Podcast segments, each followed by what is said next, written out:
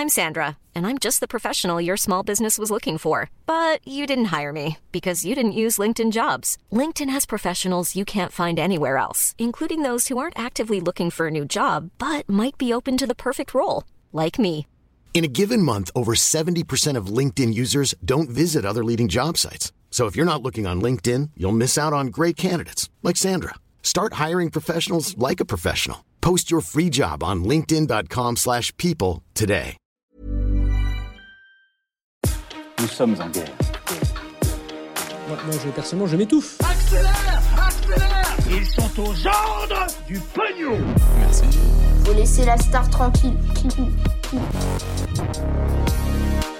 Un risque de grande pénurie d'électricité en hiver, un incendie euh, massif en Californie ou encore un animal qui fait couler des bateaux. Salut c'est Hugo, j'espère que vous allez bien. On est parti euh, pour une nouvelle plongée dans l'actualité en une dizaine de minutes. Un épisode quand même un petit peu particulier aujourd'hui puisque euh, vous le savez peut-être, c'est le dernier épisode des Actus jour sur ce format-là sur YouTube et en podcast audio. Dernier épisode donc avant une pause en août. Alors je vais pas parler 3 heures là-dessus, pas d'inquiétude, mais juste pour que vous sachiez du coup ce format va être en pause et va reprendre le lundi 29 août. Cela dit, on va pas arrêter de poster puisque sur la chaîne YouTube des Actus du jour et en podcast audio, on va passer en fait à un format hebdomadaire. Donc euh, chaque week-end en août, à partir de la semaine prochaine, eh bien, euh, je vais poster avec mon équipe un résumé des 5 actualités majeures de la semaine. Et ça sera donc euh, chaque week-end.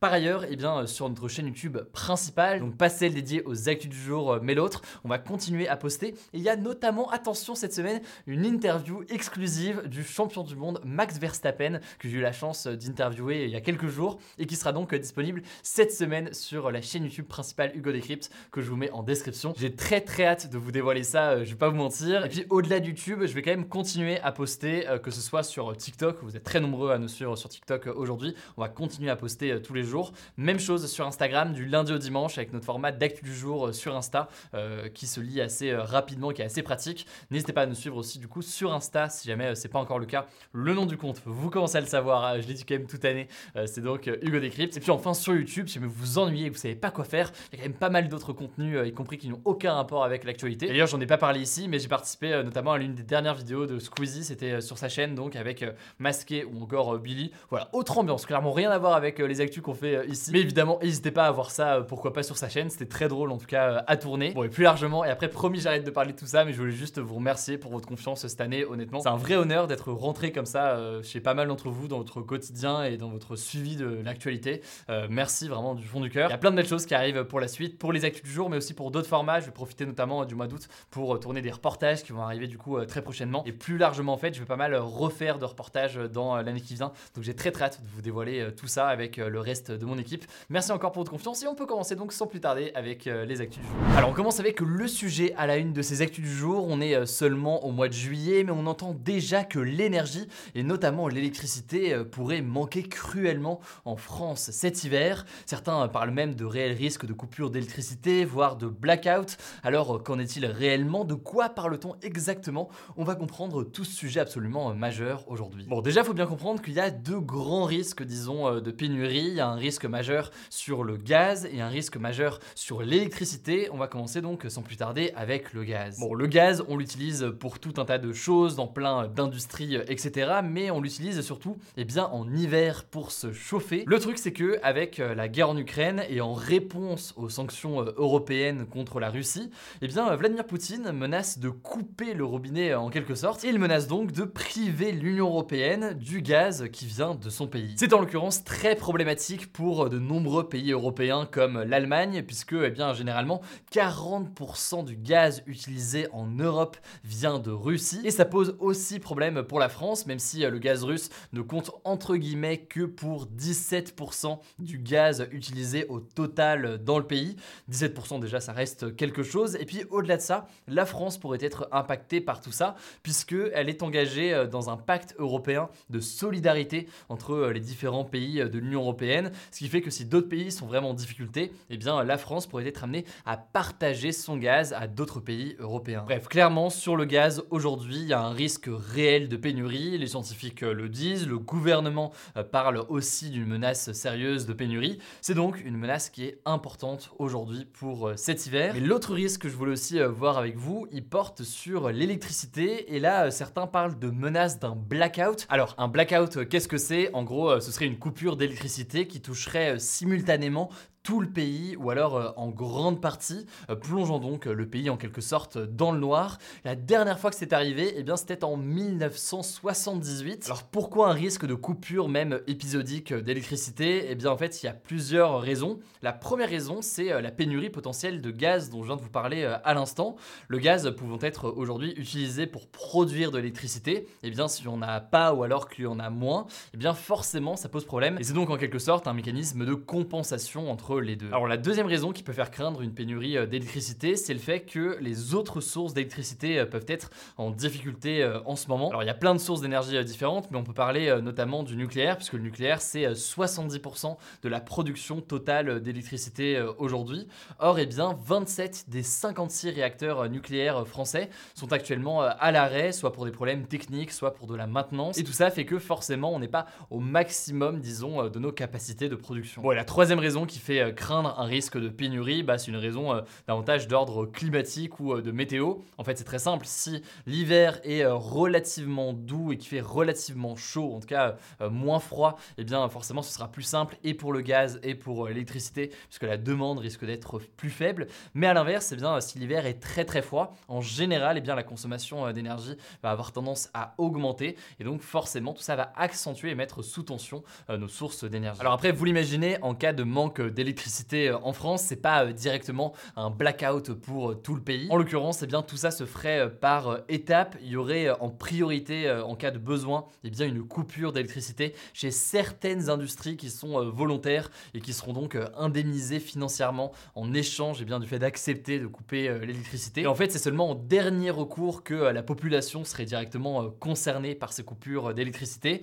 Et ce serait pas d'ailleurs à l'échelle de toute une ville ou même de tout le pays directement. Ce serait seulement sur certaines zones et sur certaines périodes euh, dans une forme de relais entre euh, différents euh, territoires. Et dans tous les cas, eh bien, vous l'imaginez, ça ne concernerait pas des éléments essentiels comme, je sais pas, les hôpitaux, la police, etc. Bref, ce risque de coupure temporaire ou épisodique de l'électricité, il existe, même si certains estiment que le risque est quand même moins présent que pour le gaz aujourd'hui. Alors, une fois qu'on a dit tout ça, eh bien, quelles sont les solutions? La première solution très court terme, le gouvernement en parle beaucoup en ce moment, c'est la question de la sobriété énergétique de la France. En gros, donc, euh, bah, tout simplement consommer moins euh, d'énergie. Ça vaut pour les entreprises, ça vaut pour euh, la population aussi. Forcément, hein, si la demande est plus faible, eh bien, il y a plus de chances qu'on s'en sorte sans pénurie. L'autre solution possible qui est portée aujourd'hui par le gouvernement, c'est la réouverture de certains lieux qui permettent de produire de l'énergie.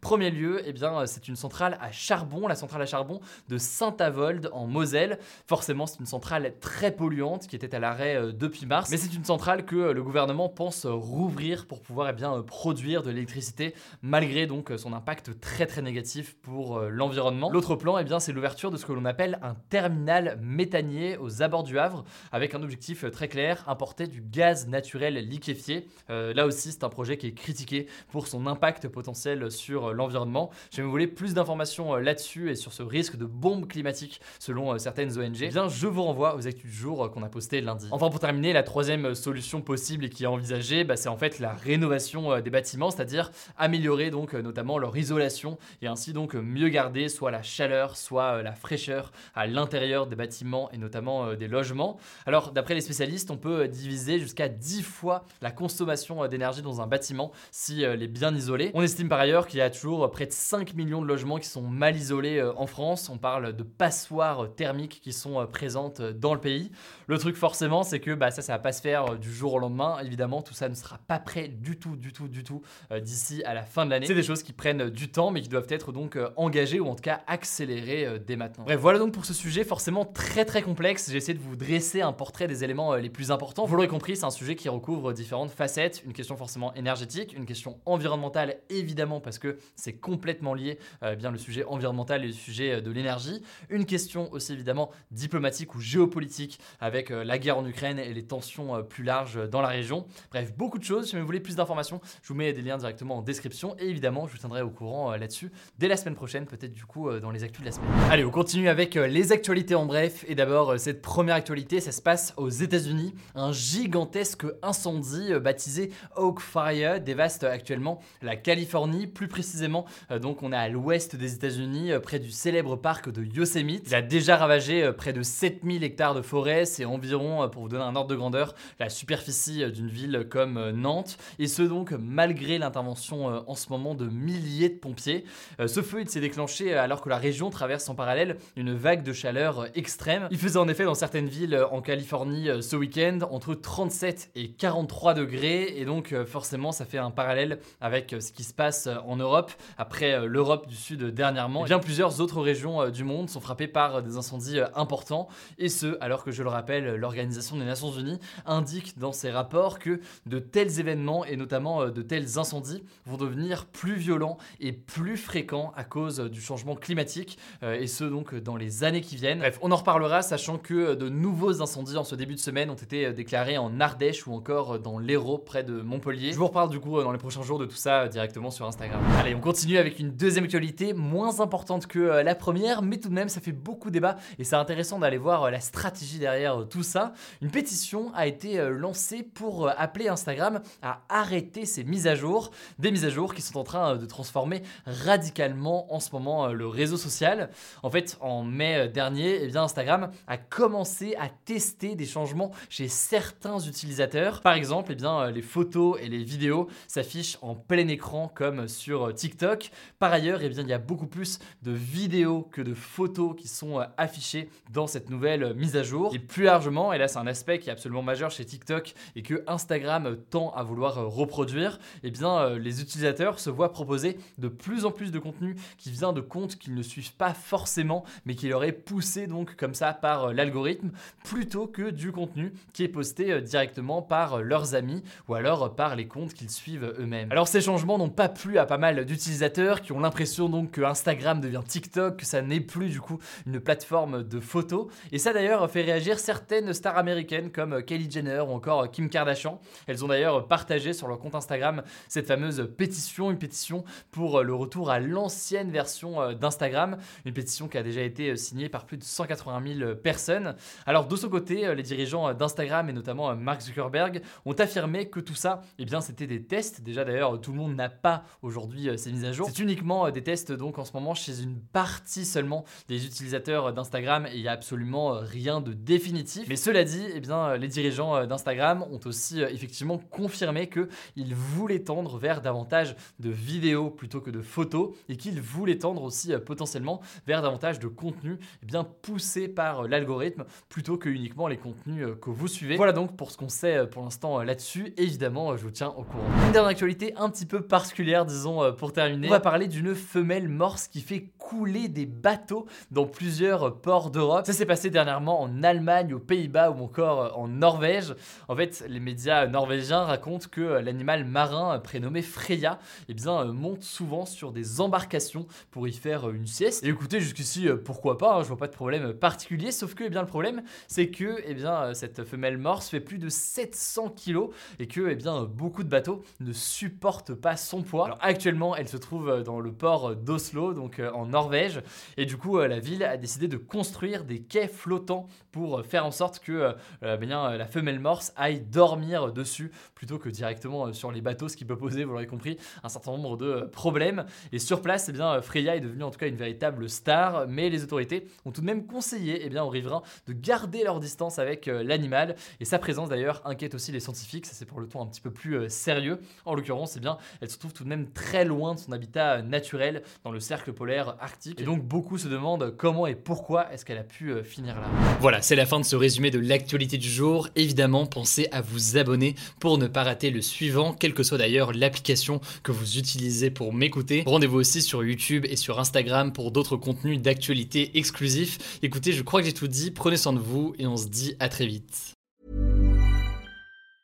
The secret to summer ready skin is here. Osea's number one best selling Andaria algae body oil, clinically proven to instantly improve skin elasticity and transform dry skin to silky, soft, and unbelievably glowing. Its signature scent of freshly squeezed grapefruit, cypress, and mango mandarin transports you to sun kissed summer days. Get healthy, glowing skin for summer with clean vegan skincare from Osea. Get 10% off your first order site wide with code GLOW at OseaMalibu.com.